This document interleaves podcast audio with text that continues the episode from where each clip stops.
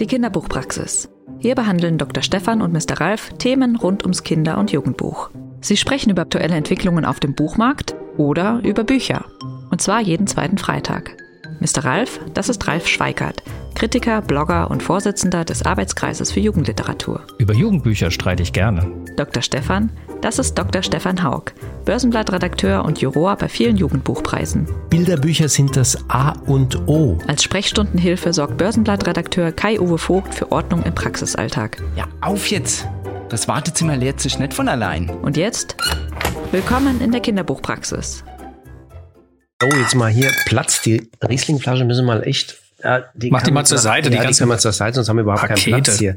Jetzt hier, ach, guck mal, Eva Lindström. Ah, wir sind die Könige des Waldes sozusagen. Yep, das ist Antje Kunstmann. Das ist aber ein Sehr kleines Buch. Das ist ein kleines Buch, das liegt Aber- gut in der Hand, du, sag mal. Mhm. Worum geht's denn da?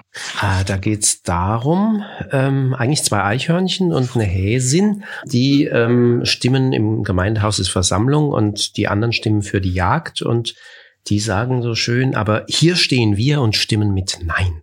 Zwei Eichhörnchen und die Häsin, wenn es jemand genau wissen will. Nein, nein und nochmals Nein. aber Und- Sie sind ja demokratisch überstimmt. Sie sind demokratisch überstimmt und sie gehen in den Wald und eigentlich wollen sie nur in Ruhe und Frieden ähm, an ihrer Nusssammlung arbeiten und, und dann geht's aber darum, es hat eine Folge sozusagen, dass die sich ähm, in der Gemeindeversammlung dafür gestimmt haben für die Jagd. Steht, so denken wir über die Jäger, sie sind die Deppen des Waldes. Immer mit der Ruhe rufen wir von den Wipfeln der Kiefer herunter, legt eure Gewehre weg und ihr da, ihr schnellen Läufer mit den scharfen Zähnen, ihr könnt eure Mäuler schließen und euch wieder abregen.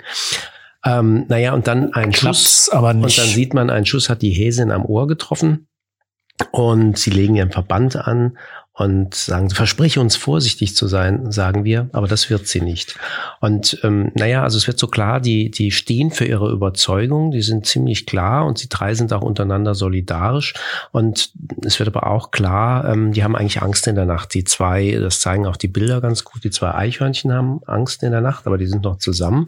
Ähm, und es wird gar nicht gesagt, wieso, aber die Bilder zeigen es wieso.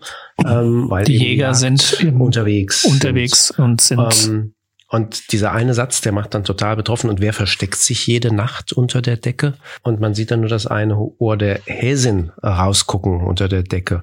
Und ähm, ja, das ähm, ist schon sehr klare, finde ich, politische, also Freundschaft, Solidarität natürlich, aber auch für was stehen. Ähm, dass nicht jede demokratische Entscheidung für alle ein positives Ende hat. Würde ich jetzt mal so. Und ähm, ich finde, das ist eines der stärksten von Eva Lindström. Das ist jetzt nun auch nicht irgendwer, sondern die hat ja letztes Jahr diesen bekannten Andre, ähm, ähm, Lindgren ähm, Memorial Award ähm, da Mhm. bekommen, den man für das Gesamtwerk, fürs Lebenswerk bekommt.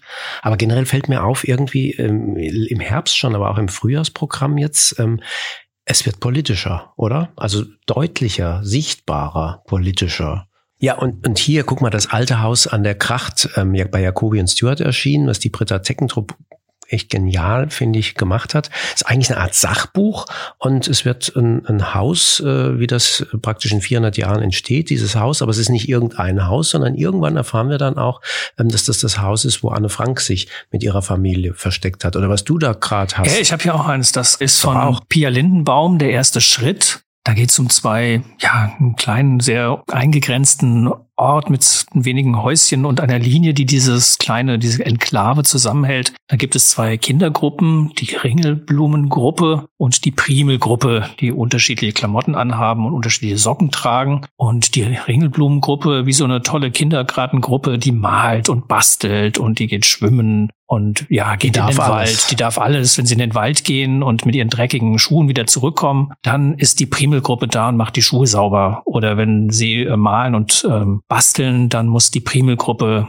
die Kartoffel für das Mittagessen schälen. Also die einen sind die Privilegierten und die anderen sind diejenigen, die die Drecksarbeit erledigen müssen. Und es gibt auch noch die, ja, die böse Kita-Leiterin in dem Falle, die Chefin, die dann auch auf die Rückfrage, ist es eigentlich ein bisschen ungerecht, antwortet, ja, ist es, aber ich finde es gut so. Bis dann halt die Kinder aus der Ringelblumen oder ein Kind aus der Ringelblumengruppe sagt, nee, also das muss man irgendwie ändern. Und ähm, ja, sie des Nachts einfach vorschlagen, damit es gerechter zugeht, wir tauschen einfach die Klamotten und die Socken und dann sind wir an der Morgen dran und machen die Drecksarbeit und ihr dürft auch mal auf dem Trampolin springen oder mhm. überhaupt. Und aus diesem, dieser Wechselgeschichte entwickelt sich dann mehr und mehr so ein Chaos und Durcheinander, das also die Ordnung löst sich die, auf. Die Ordnung löst sich mhm. aus, auf. Die Chefin hat, verliert die Kontrolle über die beiden Gruppen und irgendwann, ja, wird dann auch diese Grenze, die da mit einer Linie um dieses kleine, um diese Enklave gezogen ist, überschritten und die Kinder stellen fest, passiert ja gar nichts. Kein Blitz, kein Donner. Nichts. Mhm. Man kann da einfach drüber. Also es geht so ein bisschen, das heißt ja auch der erste Schritt. Und sie verlassen das dann auch, ne? Und sie verlassen also. das und ähm, ja, die Ordnung ist aufgelöst. Es ist eine, sagen wir mal, es ist eine größere und gerechtere Welt, die da geöffnet wird. Und das Buch heißt dementsprechend auch der erste Schritt, weil einer muss damit anfangen, diese mhm. Ungerechtigkeit in der Welt aus, äh, zu aufzulösen. Und also Thema ähm, ist Klassismus, könnte man sagen, eigentlich schon. Ja, es ist im Grunde ja auch ja Klassismus oder Apartheid, zwei mhm. unterschiedliche wertige Gruppen, die nebeneinander leben könnten, wenn man sie denn ließe und die eben das selbst in die Hand nehmen und sagen, wir können die Welt nur ändern, wenn wir sie selber ändern und nicht darauf warten, dass von außen jemand diese Welt ändert. Und das ist in einem Bilderbuch ähm, schon sehr, sehr überzeugend und auch nachvollziehbar, auch für kleinere Kinder gut nach dargestellt, weil das Erlebnis, dass der eine benachteiligt ist oder nicht mitspielt oder nicht mitspielen darf, natürlich so eine ganz alltägliche Erfahrung ist und wir als erwachsenere Mitleser, Vorleser äh, lesen dann natürlich was ganz anderes drin. Und in der Tat spricht auch das Bilderbuch ähm, so in dieser Richtung politisches Bilderbuch, mehr Politik in Kinderbüchern, doch eine klare Sprache. In welchem Geht. Verlag ist das erschienen? Das ist erschienen bei Klett. Klett Kinderbuch. Klett Kinderbuch. Also das sind jetzt Bilderbücher, aber das geht, das, mir fiel es noch auf, das geht ja weiter auch im Kinderbuch. Hm. Also im Jugendbuch ja. hatten wir es schon länger, aber ähm, im, im Kinderbuch finde ich auch. Also du erinnerst dich vielleicht, ähm, damit hab da oder ich sag mal, da habe ich so das erste Mal so richtig wahrgenommen ähm, bei ähm, mein Freund Otto, das blaue Wunder und ich bei Gerstenberg, mhm. ähm, wo erzählt wird, ähm, spielt so ein Berliner Kiez und äh, das Freibad soll eben äh, abgerissen werden. Und wo zwei Jungs sagen, äh, wie, aber das ist doch praktisch ähm, ja zweite Heimat so mhm. ungefähr. Und dann feststellen generationenübergreifend ähm, ganz viele in dem Kiez haben da überhaupt schwimmen gelernt ähm, wunderbare Zeiten verbracht und die hängen auch alle damit zusammen. Und diese zwei Jungs schaffen es auf eine ganz unaufgeregte Art und Weise sozusagen ihren Kindergeburtstag um zu funktionieren und eine Demo draus zu machen. Und ähm, die die Seniorenschwimmgruppe und und wen alles äh, mit da reinzumachen ähm, reinzuziehen und, und alle sind am Ende dafür und stellen sozusagen mit ihrer Demo dann die Politik ähm, ja, äh, stellen sie bloß, würde ich sagen. Also weil mhm. dann der, weiß ich nicht, was ist das, der Bezirksbürgermeister und ähm, all die, der der Stadtrat für Sport und so weiter, äh, die dann plötzlich ins Schwimmen kommen, weil sie sollen nun dieser Menge nun irgendwas sagen und sie äh, wissen gar nicht so, äh, ja, natürlich könnte man und hüstel, hüstel, also plötzlich ähm, wird's dünn für die. Mhm. Also ist auch so ein, man kann was bewegen. So die, die Message ist, ähm, ist keiner zu klein, um irgendwas äh, in Frage zu stellen und irgendwas zu äh, in Bewegung zu setzen. Mhm. Ja, neu, neuer Titel im, im Frühjahr ist auch von William Sutcliffe, Grüner wird's nicht. Der Sommer, in dem ich die Welt rettete, erschien bei Ars Edition. Und ähm, das, ja, es ist jetzt, sagen wir mal, sehr englisch, sehr, hat auch eine gewisse Komik. Und da geht es darum, dass die, die ältere Tochter sich den Schlafsack ihres jüngeren Bruders ausleiht, um auf die andere Straßenseite zu ziehen. Denn da ist ein besetztes Haus von Umweltaktivisten, die verhindern wollen, dass die gegenüberliegende Straßenseite für eine Zufahrtsstraße zu der neu gebauten Landebahn oder neu zu bauenden Landebahn abgerissen wird. Das heißt, da trifft sich so eine, eine Art Fridays for Future Bewegung, die noch hofft, dass sie durch Proteste und durch kreativen Widerstand verhindern kann, dass diese diese Land, diese Straße dort gebaut wird. Und der Vater plötzlich äh, hat dann auch seine Anwandlung und findet es gar nicht so uninteressant, was an diesem seltsam besetzten Haus passiert. Auch der Sohn, der kleine, also der Erzähler, der der jüngere Bruder von dem Mädchen, ist dann plötzlich auch da, soll eigentlich nach der Schwester schauen. Und plötzlich gibt es auch so eine Familiengeschichte, die sich mit dieser Umweltgeschichte und diesem Protest diese Protestbewegung da verbindet. und die auch sehr, sehr schön zeigt, wie der einen Seite so eine flippige, ähm, junge, aktive Szene auf so eine gesettelte Straße, Straßenbewohnergruppe trifft, die da mit großer, mit großen Befürchtungen, großen Ängsten umgehen, die sich dann aber trotzdem in dem Ziel nachher verbinden und sagen, ja, nee, also wir müssen schon irgendwie was zusammen machen, ähm, um diesem Ziel näher zu kommen. Es klappt zwar nicht so ganz, aber diese Geschichte zeigt auch so ein bisschen, dass Kinder da ihre Eltern auch ein Stück weit mitziehen können, indem sie die überzeugenderen Argumente haben und sagen, naja, ihr seid eben, wir müssen damit umgehen, wenn hier was verändert wird. Ihr habt äh, ein paar Jahre weniger, aber wir sind diejenige, die nächste Generation, die da mehr mitmachen muss. Und das ist schon so ein Thema, was ich glaube auch durch andere Bücher so ein bisschen durchzieht, wenn wir diese ganzen Kinderkrimis haben, wo sehr viel Umweltthemen eine Rolle spielen. Auch das nimmt, finde ich, zu. Das ist jetzt bei Ars Edition erschienen, der Sutcliffe. Der ne? Sutcliffe ist bei Ars Edition erschienen, genau. Und ähm, also einerseits diese politischen Themen, wo ganz klar wird Handlungsaufforderungen, mhm. irgendwas zu tun, zu handeln. Das ist diese eine Ebene, die mir auch so auffällt. Die eine Richtung, die andere.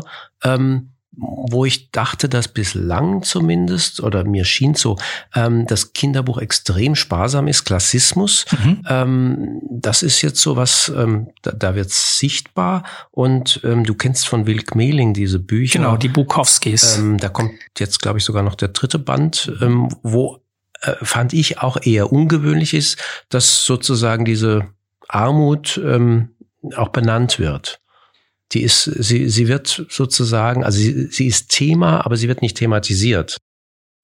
Ja, das, naja, thematisiert in dem Sinne ja schon. Also im ersten Band geht es darum, dass sie eigentlich den Sommer nicht wegfahren können, das Geld fehlt und sie nicht so recht wissen, wie sie diesen Sommer verbringen sollen. Und ja, durch eine Aktion gewinnen sie Freikarten fürs Freibad. Also diese Geschichte, erste Geschichte, die auch den Deutschen Jugendliteraturpreis bekommen hat, zeigt eigentlich diese, diesen ganzen Sommer, in der die kleine Familie, der, der die Kinder, denn die Haupt, die meiste Zeit in diesem Freibad verbringen und da Abenteuer erleben, sagen wir es mal so. Und natürlich spielt da auch immer eine Rolle, dass da eben wahnsinnig wenig Geld da ist, weil wenn man da am Kiosk was kaufen will, das muss man sich mühsam irgendwie zusammenwursteln. Das ist nicht einfach da. Und das, glaube ich, nehmen Leserinnen und Leser schon sehr deutlich wahr, dass das eine schwierige Situation ist, in der sich dann diese Geschichten herausentwickeln. Ich finde es, es ist behutsam erzählt bei Kmeling. Ja, ich weiß gar nicht, wie ich das sagen soll, aber behutsam in dem Sinne, dass ähm, für dieses Alltag und mhm. ähm, sie gehen damit um und ähm, ich würde sagen, eher der Mittelklasse-Leser, ähm, bei dem fängt die Reflexion an. Ja, was mir bei den Mailing Büchern sehr, sehr gut gefällt, ist ja auch, dass man trotz dieser Einschränkungen und dieser schwierigen Situation, die man vielleicht als Leser auch so wahrnimmt, dass ja trotzdem diese Familie zusammenhält und ein, so eine positive Grundstimmung hat. Ja, also das trägt sich ja grundoptimistisch und grundfröhlich irgendwie. Ja, das überträgt sich aber auch auf den Leser. Es ist jetzt kein so ein so ein Blick von oben herab, sondern der Leser ist auf Augenhöhe mit den mit den Figuren und keine Betroffenheitslektüre. Und, nee, ja, das, das auf keinen das, Fall. Das meinte ich so. Das macht's, das macht's sehr gut. Und die, ähm, ich weiß nicht, Rebecca Elbs, ähm, da, Lee und Lucy. Ja, genau. genau. Da spielt es auch so eine auch, Rolle. Ne? Das ist so, ja, ein klassisches Setting ist immer so ein, so ein Hochhaus. Irgendwie hat man mittlerweile den, den Eindruck, Hochhäuser müssen immer so problematisch sein. Ja, aber das ist in Köln-Chorweiler, ne? Ich bin kein Kölner, ich weiß es nicht. Du kennst nicht Chorweiler? Naja, nee. gut, macht nichts. Es klingt aber so, als wäre das jetzt nicht die äh, allerliebste Wohngegend in Köln, wo man unbedingt hin möchte, sondern eher weg möchte. Und auch da ist es eine sehr, sehr komplexe Situation. Also Leo hat große Schwierigkeiten mit dem Lesen und dem Vorlesen, also hat eine deutliche Leserechtschreibschwäche. Und ähm, Lucy sitzt im Rollstuhl und ähm, auch eine schwierige Familie. Und trotzdem geht es irgendwie drum ein Ziel, was man sich da gestellt hat, nämlich der Junge möchte gerne ein tolles Skateboard gewinnen im ersten Band. Und das muss er auch noch mittels eines Vorlesewettbewerbs erreichen. Sehr, sehr schwierig. Und trotzdem diesen Optimismus zu, zu entwickeln in dieser Situation, dass man das schaffen kann und dass man das zusammen schaffen kann. Also solche positiven Grundelemente sind da halt mit drin und tragen diese Geschichte auch über diese Beschreibung des, des Ortes und der Schwierigkeiten, die da in den Familien vorherrschen, hinweg. Und ich glaube, das ist immer so die, die Kunst als Autorin oder als Autor, da so, ein, so eine Balance zu finden zwischen der Geschichte, die man erzählt und dem Setting, in dem man das ansiedelt.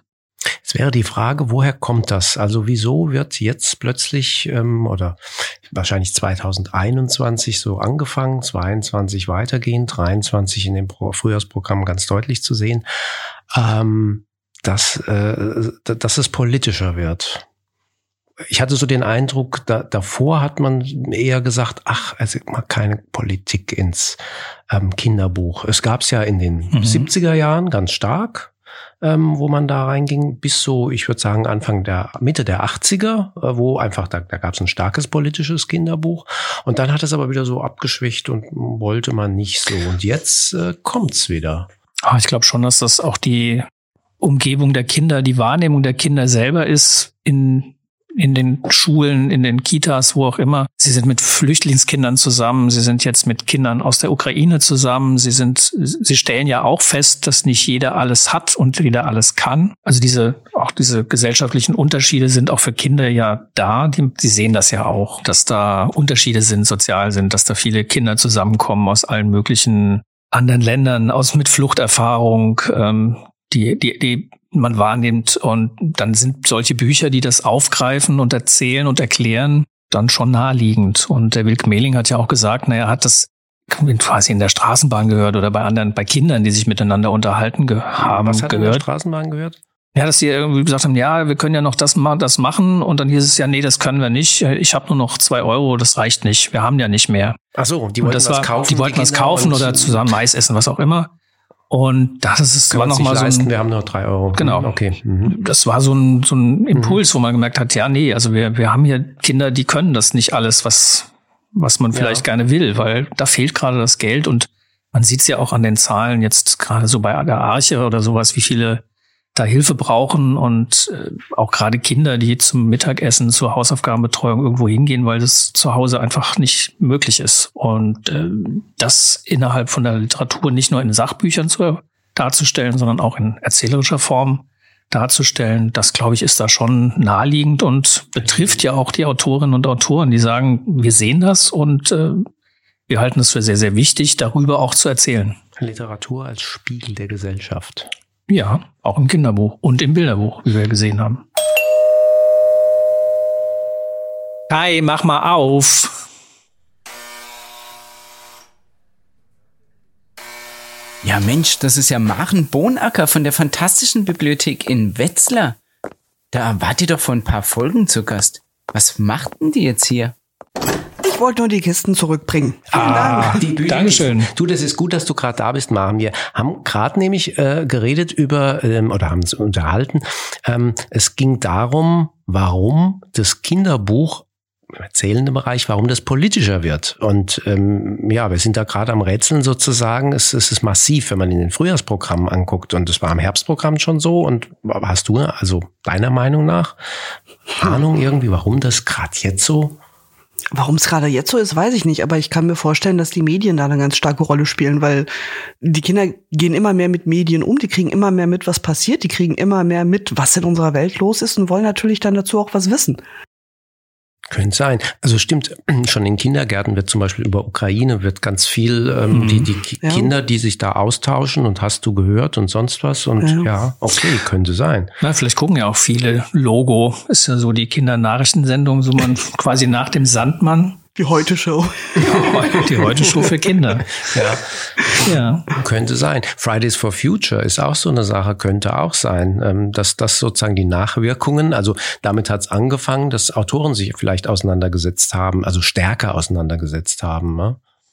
Ja, meine, du, du schreibst ja schon vorher, also die, die Bücher entstehen ja jetzt nicht gerade innerhalb von zwei Monaten, sondern ähm, ja, hat Aber ja ist doch cool, Vorlauf. dass die Kinder da ein bisschen mitreden wollen und ja, ja. überhaupt ein Interesse dran haben, finde ich prima. Also das heißt, ähm, im deutschsprachigen Raum zumindest ist es so. Und im Italienischen auch, habe ich gemerkt. Da, da ist auch so eine leise Tendenz, ja.